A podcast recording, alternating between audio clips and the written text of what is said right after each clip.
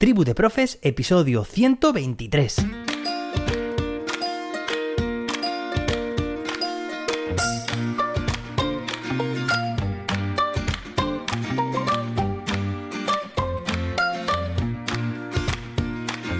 Hoy es miércoles, día 6 de julio. Madre mía, que ayer dije 5 de mayo. Uf, dos meses atrás. Gracias a Paula, una oyente, por darse cuenta y decírmelo. Bueno, lo dicho, hoy es miércoles, día 6 de julio de 2022. Hoy se celebra el Día Internacional del beso robado y tenemos un episodio muy interesante porque vamos a reflexionar, vamos a argumentar porque la evaluación debe ser gratificante, muy interesante. Pero antes de nada, me gustaría leerte parte de un correo que he recibido estos días por parte del gran Franchu Alonso muy conocido en redes como Docente 007. Él es antiguo alumno de todos los cursos que ofrezco y me dice, literalmente, leo, para comentarte que finalmente llevé a cabo el ABP con sumópatas de energía. Bueno, ya os digo que este ABP súper original, desde la primera sesión, desde el detonante, la clase completamente a oscuras,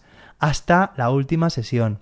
Bueno, sigo, dice, no lo he puesto en práctica exactamente como lo había diseñado inicialmente contigo durante el reto de 21 días. Finalmente lo llevé al aula en las dos últimas semanas del curso.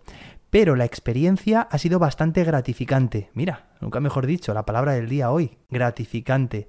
Porque el alumnado, pese a estar ya cansados por ser final de curso, se implicaron bastante y les gustó esta manera de trabajar.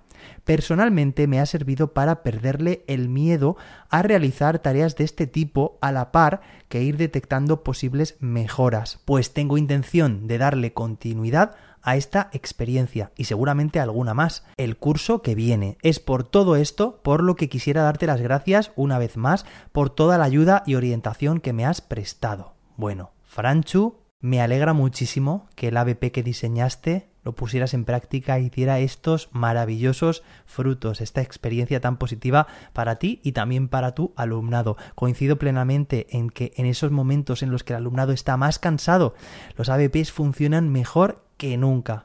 Lo compruebo siempre a finales de trimestre, vamos, que mi alumnado no quiere ni bajar al patio porque están súper motivados trabajando. No digo más. Muchas gracias, Franchu, por tu comentario y feliz verano también para ti. Venga, y ahora sí, pasamos al tema que nos ocupa. Evaluar debe ser gratificante.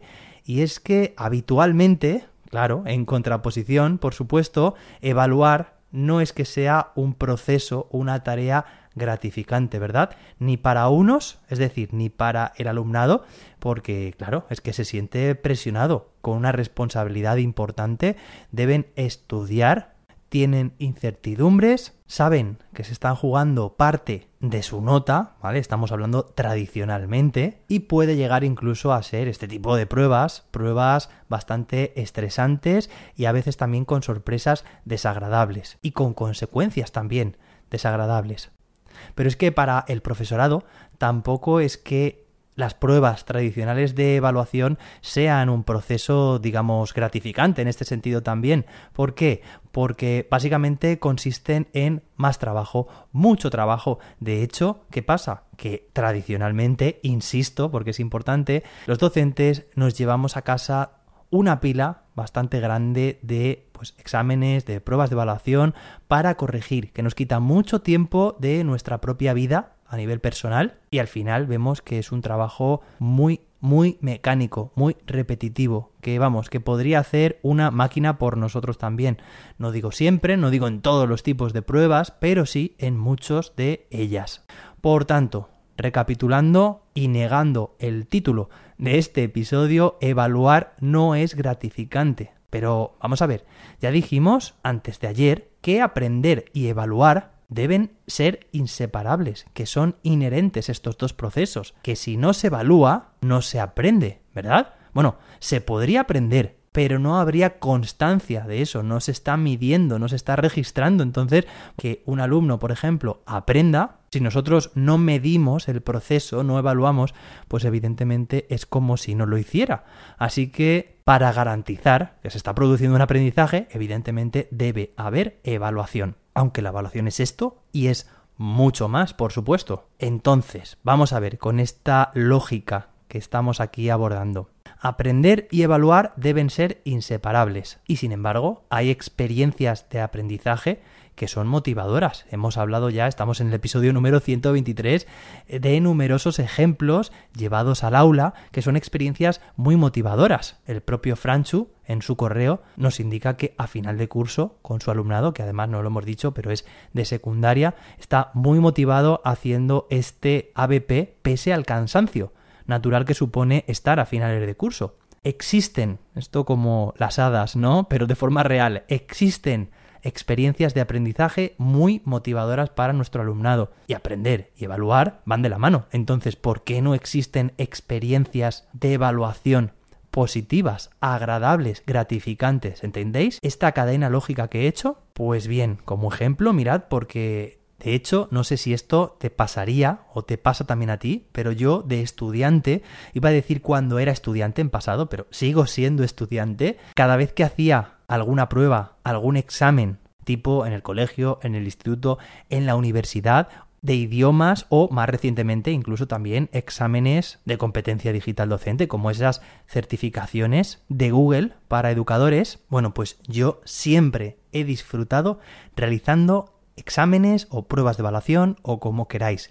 Sí, hasta ese punto de friki soy. Siempre me han encantado, es que lo recuerdo perfectamente hasta en la ingeniería. Recuerdo que eran exámenes de 5 horas con problemas, con ejercicios interminables. Bueno, pues yo enfrentarme a ese tipo de procesos es que yo disfrutaba, es que me encantaba. Para mí era como un placer, como un entretenimiento desafiante, me ponía a prueba, seguramente eso pues también me hacía disfrutar mucho, ¿no? El ver hasta dónde era capaz. Pero también sé que este tipo de experiencias no es la más comúnmente compartida, es decir, no todo el mundo disfruta y lo veo también con mi alumnado haciendo este tipo de pruebas. Está claro, de hecho, como, como estamos diciendo, debemos medir es una parte de la evaluación para tener constancia de ello. Y yo de hecho en mis controles incluyo, no siempre, pero ahora os contaré al final de la prueba que me indiquen, que me den feedback sobre cómo se han sentido. A veces lo he puesto para que dibujen un emoji de cómo se han sentido. Ya sabéis, una imagen vale más que mil palabras. Otras veces he puesto varios estados, por ejemplo, nervioso, confiado, satisfecho, entretenido, y que seleccionen todos aquellos que concuerden con su estado emocional con el que han sentido o a veces también como respuestas abiertas. Y siempre he visto una variedad muy grande de respuestas entre aquellos o aquellas que disfrutan haciendo una prueba de evaluación, como a mí me pasa, pero también hay inseguridades, hay nerviosismo o algunos incluso también enfado. Así que con estas reflexiones que estamos haciendo en esta edición de verano, el verano nos sirve para esto, para reflexionar, para recapacitar. Así que me propongo aquí, de forma oficial, lo digo públicamente, para el curso que viene, y no quiere decir que no lo haya hecho hasta ahora, pero siempre se le puede dar un giro más de tuerca que las experiencias de evaluación que tengamos en clase, y no solo me refiero a la heteroevaluación, en este caso de docente a alumnado, sino también todas las que se producen entre el propio alumnado y entre uno o una misma también, ya sabéis, modalidades de evaluación que se conviertan en experiencias más gratificantes pero más gratificante para profes y más gratificante para estudiantes y para familias y para todos los elementos que intervengan. En general, evaluar debe ser gratificante. Yo me lo he propuesto y espero que tú también te lo propongas. Sigue este podcast si quieres seguir aprendiendo ideas para el curso próximo y compártelo con más docentes a quienes les pueda interesar. Nos escuchamos mañana jueves con más y mejor. Hasta entonces, que la innovación te acompañe.